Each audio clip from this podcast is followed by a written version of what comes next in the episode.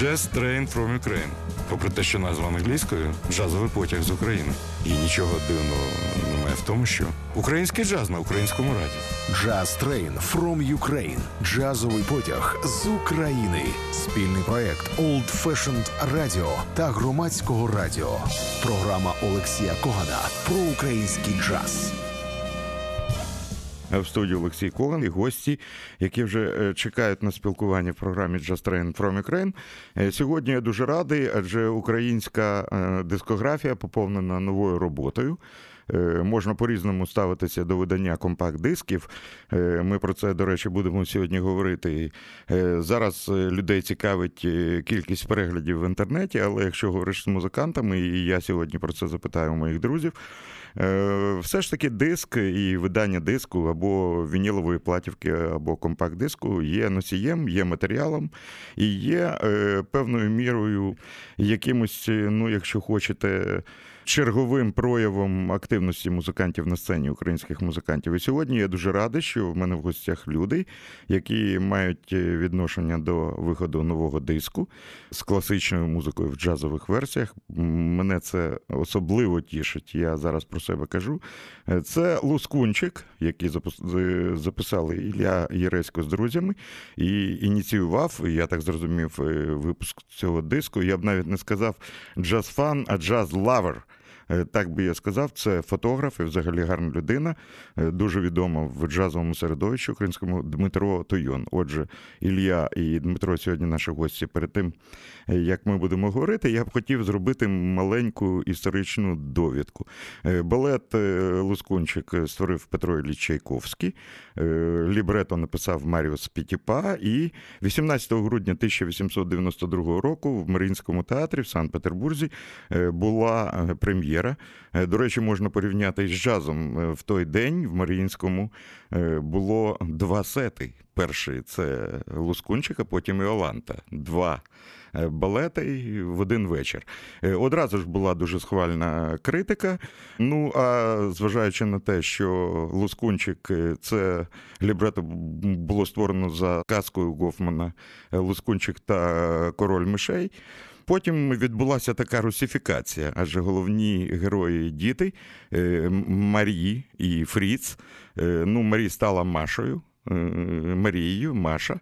А ось Фріц залишився Фріцем, тому що це був негативний персонаж. Тому Фріца залишили Фрицем, а ось дівчинка стала Машею. Е, Ну, це було. Сьогодні Лускунчик завжди пов'язаний з новорічними святами, з різдвяними святами. Кожного року, і це вже традиція в Київському театрі опера і балета, 31 грудня завжди йде е, Лускунчик. Навіть мої онуки двічі поспіль два роки відвідували е, цей балет. Е, Щодо джазових версій Лускунчика, можливо, треба згадати, цілком Лоскунчика записав хто? Дюк Елінгтон в 58-му році аранжування Білі Стрейхорна. Е, Дуже часто джазові музиканти звертаються до окремих речей цього балету. А тут, е, знаєте, джазова українська версія Лускунчика, і тому Ілія, добрий день. Добрий день. Добрий день. Добрий день. Ну розкажіть, будь ласка, трошки, чия ідея була записати ще Лускунчика? Е, Ця ідея е, належить Дмитрію. Це, це, він є- не, так, е, не тільки придумал эту идею, но и как бы идея не только записать этот диск, но и з- идея вообще сделать эт- эту программу.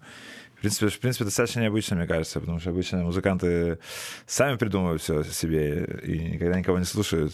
То в данном случае... В даному випадку ти послухав Дмитра, послухав да? його, це да, була я- його ідея. Я подумал, что это хорошая идея, да, и мне показалось, А что... чому ти подумав, що це хороша ідея? Потому что, потому что, во-первых, мне нравится Чайковский, а во-вторых, мне нравится Гофман, а в-третьих, мне нравится Дима. И Ну, а все в-четвертых- збіглося. Все в-четвертых, у меня збіглося. много идей, и мне понравилось, что можно как бы сделать столько интересного с, с Е, этими ти идеями. знаєш, ми з тобою знайомі давно, а я не знаю. Ти маєш класичну фортепіану освіту? И- не- Нет, на самом деле. Я, я просто начинал, э, когда увлекался музыкой в школе, то я исключительно слушал классику.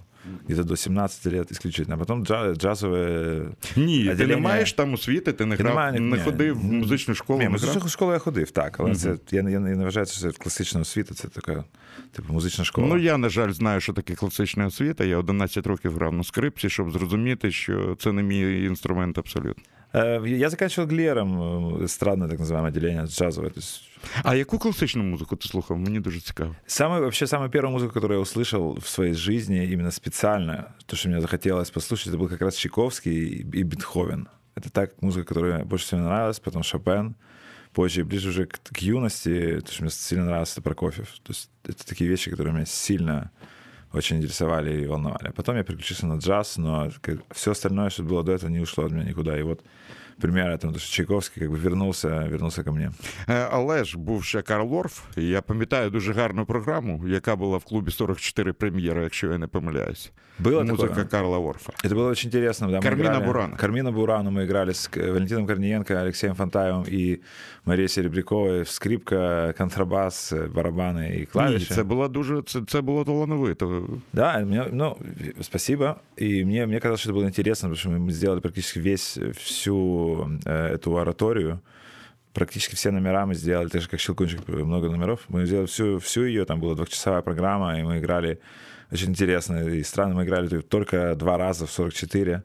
А як ти вважаєш? Мені цікаво, я знаю е, різні речі. Наприклад, Ренді Волдман, фантастичний піаніст і музикант, який дуже часто звертається до класики, вважає, що е, матеріал е, класичний не обов'язково знати добре е, для того, щоб створити. Як ти вважаєш?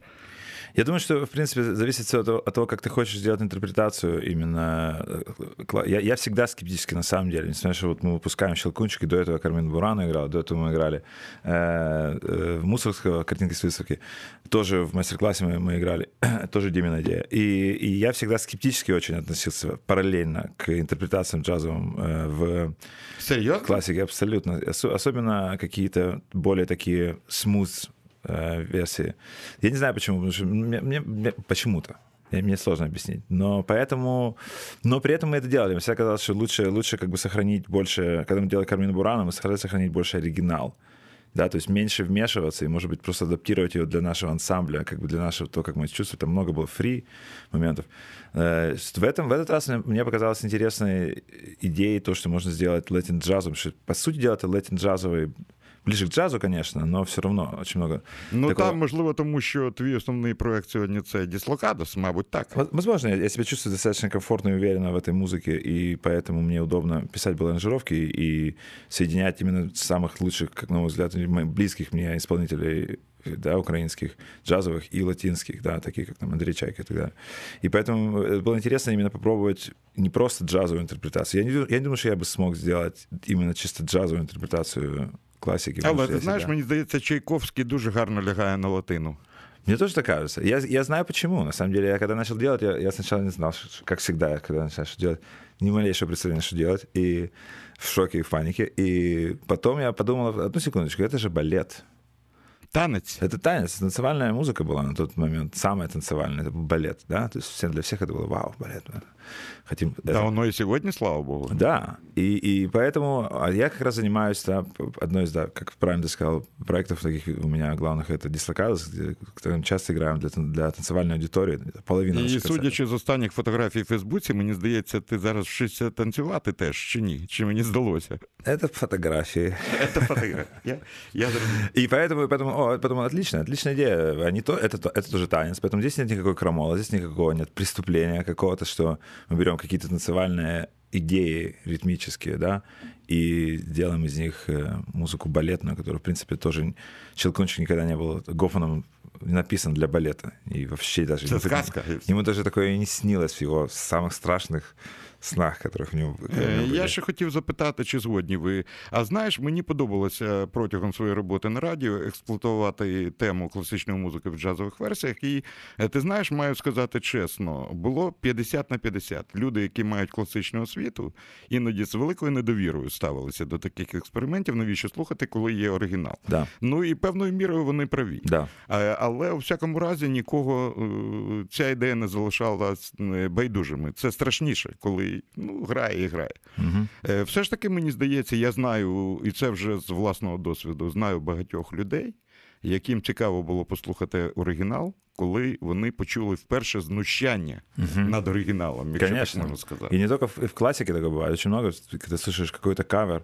Потому что я хочу послушать оригинал, оказывается, что О. это тоже интересно. Ти вважаєш так? Ну можна ж підхопити кілька людей і виконати навіть, е, вибач, там якусь просвітницьку функцію. Конечно. Тобто, В этом тоже, да, да, есть что-то. Я, когда я говорил, что там не- я скептически отношусь, кстати, к джазовым интерпретациям с классики, я хочу сказать, что вони есть, різні бувають. есть супер исключения, там, например, Наташа Лебедева и ее интерпретация классики. Шопена. Супер, Шопена, Я до Баха. Шопена. Я супер фанат, поэтому... Кандаков, ти пам'ятаєш Даргомицького, як вони Я не грали? слышал, я не А, слышал ти никогда, но слухав? да, Ну, я це не було, до речі, в серії концертів, які ми робили Джазом Київ, е, тобто погляди на класику. Да. Я, я имею в виду больше даже для, для себя. Как бы я скептически относился всегда к джазовым интерпретациям, если бы я их делал. Тепер я запитаю Дмитра. Для тих, хто не знає, скажу, що Дмитро ще фантастичний джазовий фотограф, який вміє побачити, саме побачити музику. Музику бачити можуть не всі фотографи. Е, Дмитро, а звідки в тебе любов до класичної музики, скажімо так? Якщо ти, я ж не знав, якщо ти був ініціатором і Карла Орфа, і Карла Орфа ні, ні, але- але- Мусорського, Мусорського Мусорського, так, і Чайковського. Чому? Ну, наверное, это сложно так сразу ответить, почему именно эти вещи люблю. Ну, как ни странно, можно с Мусорским сказать, как оно начиналось. Я помню прекрасно, опять же таки, выступление Ильи, Алика Фантаева и Корниенко в клубе 44, когда они играли. Это был, не, это был не Фантаев, но все остальное правильно. Но это просто было супер давно. Мне кажется, что ты был на концерте, когда мы играли. 2005 год. Да, совершенно случайно на какой-то супер рок-тусовке. Именно, именно. Вот именно в этом и прелесть, что это был э, Мне вечер памяти Эмерсона Лейкен Эм, Палмера. Совершенно верно. Меня, меня пригласили сыграть... Сори, что я перебиваю, Дима. Ні, ні, так це ж. е, Мене пригласили ти зіграти- розумієш, що всі, хто нас слухає, про це не знають. А Я сам одна з ідей програми Just Train from Ukraine, я дуже часто читаю. Ви навіть даєте імена і п'єси. Ми взагалі не знаємо, що такі музиканти були в Україні. А я хочу, щоб не забували про це. Що був колись Ігор Дяченко, що був Стас Колесник, що був Володимир Семененко, що є історія новітнього українського джазу з 92-го року. І це ідея цієї програми. Тобто, згадуйте, запросили, ну, ну Меня, меня пригласили, да, сыграть на, на вечере памяти Эмерсона Лейк и Пал- Палмер. Я ничего не мог А вони, вспомнить. до речі, грали картинки з Они виставки. играли... Це був хіт. Правильно. но Я, я думал, что я, я как бы ничего не мог вспомнить из- на вечере памяти Эмерсона Лейка и Памела, потому что я никогда не слышал эту группу. И, и я все, что я слышал, это картинки с выставки. Я послушал их там дискографию дисков 10. Я понял, что я ничего, ни на что не способен. И мы сыграли, да, тогда картинки с выставки, как бы сказали, я сказал, sorry, вот это все, что я могу сделать. И это была роковая тусовка, там были чуваки с, Ну, але бородой. сподобалося Там. людям, вони пізнали їх. Э, Они просто, э, как сказать, роковая тусовка, она, сложно сказать, что она была готова воспринять э, музыку, но э, там, я бы сказал, нет. Но, но мне кажется, Диме понравилось, раз, раз он через Ну, мы спустя с- 10 лет или Мы больше. с друзьями как раз и пришли именно из-за того, что в афише был трио Ильи Ели- А, Ересько, да? О, вау. То есть других мы никого не знали, но Эмерсон Лакен Палмер, в отличие от Ильи, получается, я знаю хорошо именно с детства. Именно с І я детства. теж так. И этот Sorry, альбом, я не с который вами. Pictures Set from... Ну, картинки с выставки, Мгм. ладно, не будем. А, там на бис, вот, ну, это, это чистое совпадение, но так получилось. На бис э, играет э, The Nutcracker, как раз э, на бис играет Чайковского. Кстати, есть очень интересная была статейка когда-то, что вроде бы а, сделали опрос в Великой Британии среди определенного, в общем-то, населения и спросили, вот чья это композиция? Ну, ставить Щелкунчика. Они говорят, конечно, это Мусорский. И подумали, а почему так? А потому что был Эмерсон Лейкен. Палмер, который выпустил картинки с выставки Мусорского, но на бис играли Чайковского. Ну, вот как-то так и получилось, очень смешно, что была сыграна сначала программа картинки с выставки и Ну, интересно. Щелкунчик. Но это чистое совпадение, это просто... То есть эта история старая, на самом деле. Она тянется пятна- э, в пя- к пятому году восходит. Ну і що? И сейчас, уже, сейчас, сейчас уже 18 по-моему, да, отлично. Е, Тепер так, ви послухали альбом. Е, Чи є претензії до запису, до якості музики, і чи є якісь питання до партнерів? І взагалі, представ, хто з тобою грав. Валентин Владимир Корнієнко. Корниенко, мой музыкальный брат, э, Денис Аду, с которым я играю сто лет, и Дмитрий Александров, саксофон, то же самое. Андрей Чайка со мной играет, э, Дислокалис. Дислокалис уже 10 лет, да, это перкуссия, и э, Павел Галицкий, барабан.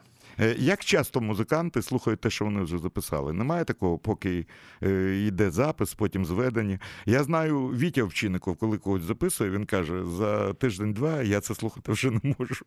Є таке, конечно, как сведение, там, слушаешь каждый день, это по- по сто раз эти тейки и прочее, но потом э, через какое-то время я думаю, что я послушаю. Ну, это просто естественно. Странно было бы, я если себя слушал там, я не знаю, Кит Джаред, Колтрейн, а потом себя с таким же удовольствием. Я вже так е, акуратно намагався торкнутися того питання. Чи вважаєте ви диск е, чимось важливим для музиканта, а не перегляди в інтернеті? Я скажу чому. Кожного року, вже 6 років, ми їздимо в Бремен на Джезехет. Це величе- це величезний ярмарок, е, де е, приїздять музиканти. Там є кастинги, є шоу-кейси, музиканти-видавці, е, промоутери концертні, там керівники величезних залів і маленьких клубів. І взагалі, кого я не питав, американців, французів, британців, сербів, росіян, німців, всі кажуть, що все ж таки диск, носій, а не перегляди в інтернеті, лишається для музиканта дуже важливою річчю. Як ви вважаєте? Я тоже так думаю. Я... Пластинки, бы мог подумать, что люди к пластинкам, правильно? Е, Ну, ти знаєш, я був в Лондоні нещодавно і говорив з людьми, які займаються продажем дисків, які зараз на хвилі. е, Зараз дійсно вінілові платівки продаються значно більше, а ринок е, компакт-дисків впав. Але люди, які так вважають себе фахівцями і на цьому знають, е, кажуть, 2-3 роки і те ж саме буде з компакт-дисками. Может так. Но в любом случае, это, это, это для нас диск это с- как бы Де можна придбати ваш альбом? Дима. М, На концертах. И со временем, в общем-то, следите в Фейсбуке за объявлениями, там будет. Пока что много. так, он буквально только вышел. Естественно, онлайн его можно, можно, э, Ну, можно це, придбати в це добра iTunes. ідея. Я знаю, все ж таки, я при- е, прибічник е, купити диск, щоб він був, але знаю багато людей, які це не роблять е, з маси причин. Это факт, но да, с этим ничего не сделаешь, но все равно есть люди, которые покупают. И там офиг- э, супер э, очень хорошая полиграфия, красивая книжечка, которую, которую Там сделали, дійсно воно, сделали воно красиво. дизайнеры. Хоча я знаю, що е, Діма не дуже задоволений якістю. Приятно, по- это пока что. Але, Это- але, это але временная- картинка, временный баг. картинка дійсно гарна. А хто автор е, цієї картинки? Автор э, самой картины, которая на заглавной, ну, на обложке, в общем-то, именно картины, это Борис Климов. Это еще один человек, который тоже участвовал, вот, в общем, м, в этой записи. Ну, участвовал как человек, который, которому нравится эта музыка, и который, в общем-то, поддержал эту поддержал этот инициативу. проект, да. Ну, поки ми сьогодні Ілю чекали, він розповів, що ви, в принципі, дуже швиденько записали цей альбом за 4 сесії, так? За 4 дні. Три? 3-4, там первый нулевой мы назвали его, А, нулевой, ну первый, да, второй, по сути третий. дела, три дня, и сетап был один день. Ну, давайте нарешті послухаємо перший номер. Він, до речі, відкриває е, Dance of the Red Flutes.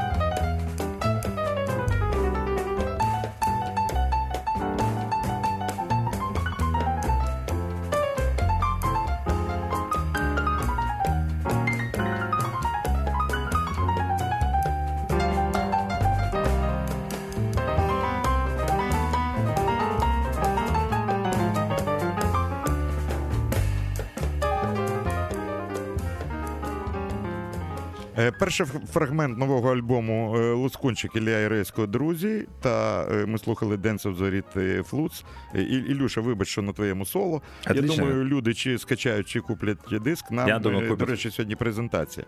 Е, Євген Керницький записує Ілью.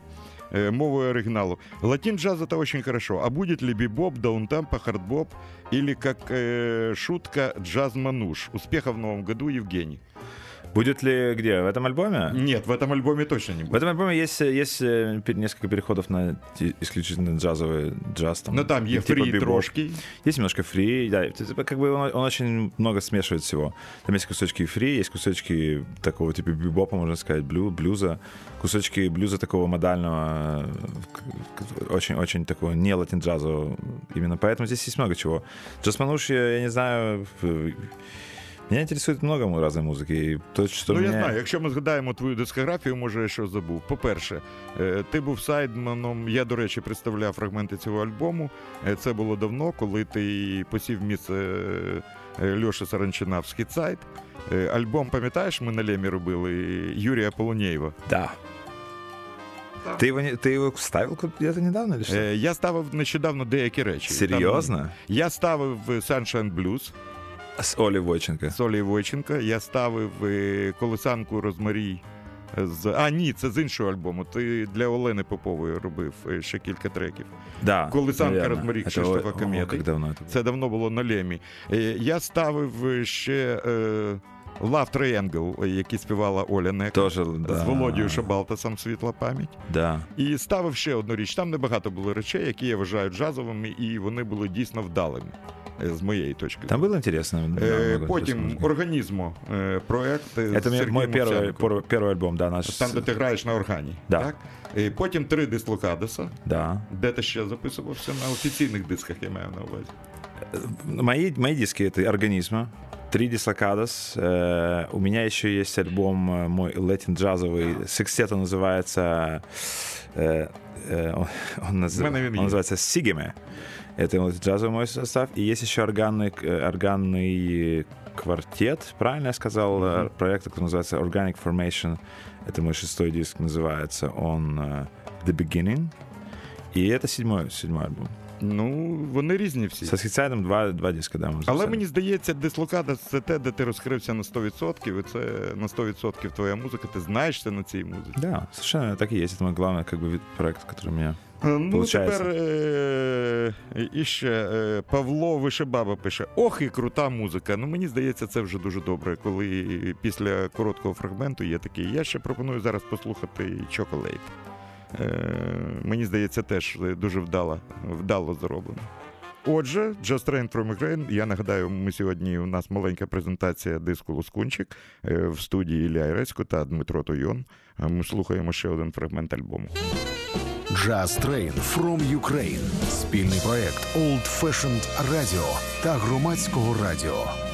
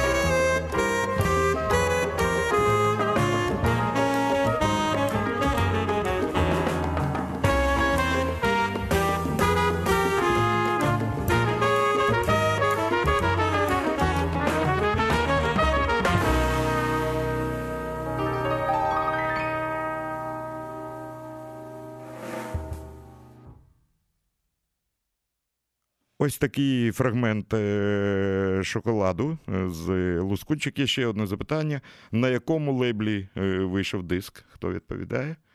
Лейбл без назви, можна лейбл без назви.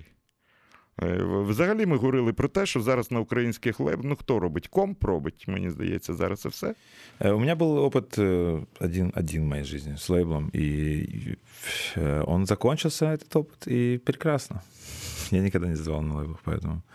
Я, я всех э, как бы... я- Хорошо, когда есть такая возможность, но я считаю, что когда такой возможности нет, сдавать на лейбле, э, нужно, с- нужно делать самому и искать какие-то другие возможности. Вот, например, на- мне в этом проекте серьезно э, очень повезло, что Дима заинтересовался этим. Потому что, конечно же, это сложно делать самому, когда сам все делаешь. И тот факт, что Дима вообще как бы уч- принял участие, и Дима, и, и Борис, это прекрасно. И... Ну тому я і запросив його. Я Унікально. просто знаю Діму як е, шанувальника е, музики, і він на всіх концертах і знаю його фотографії, знаю його тексти, іноді він пише. Він знається на цьому і завжди. Мені здається, що це взагалі жах, коли музикант займається. Музикант має займатися музикою. Да, но І просто... повинна бути якась людина, яка може в цьому допомогти. Совершенно В верно. даному Но, випадку. но когда этого нету, когда этого нету, это не должно с- с- быть, особенно молодым музыкантам, не должно для них быть каким-то э, типа discouragement, что они не должны этого делать. Все равно надо делать. И опять же, таки, э, это не, не какие-то слова, которые обычно говорят, что прям это- но в данном случае это действительно сто процентов так. Без Димы не было бы ни проекта этого, ни этого диска, поэтому... Є ще одна річ, на яку я звертаю увагу, і слава Богу, що в вашому випадку такого не було. Це знаєш, як буває, музиканти записують, накопичують е, матеріал, потім зводять його, а потім є така прірва. Да. Під записаним матеріалом і виходом диску. Е, причин багато: відсутність фінансової допомоги, якісь проекти, якась зайнятість, тому що немає людини, яка цим займається. В даному випадку я теж. Я схиляю голову перед Дмитром, що він допоміг це зробити. Так и есть. Е, Причому, я думаю, поки що, е, можливо, влетів на гроші, поки що. Але ні, ні, він так про це каже: ні, це важливо. Диск робиться для того, щоб він продавався. Все. Ну, це аксіома, мені здається. І тому зараз ми слухаємо ПДД.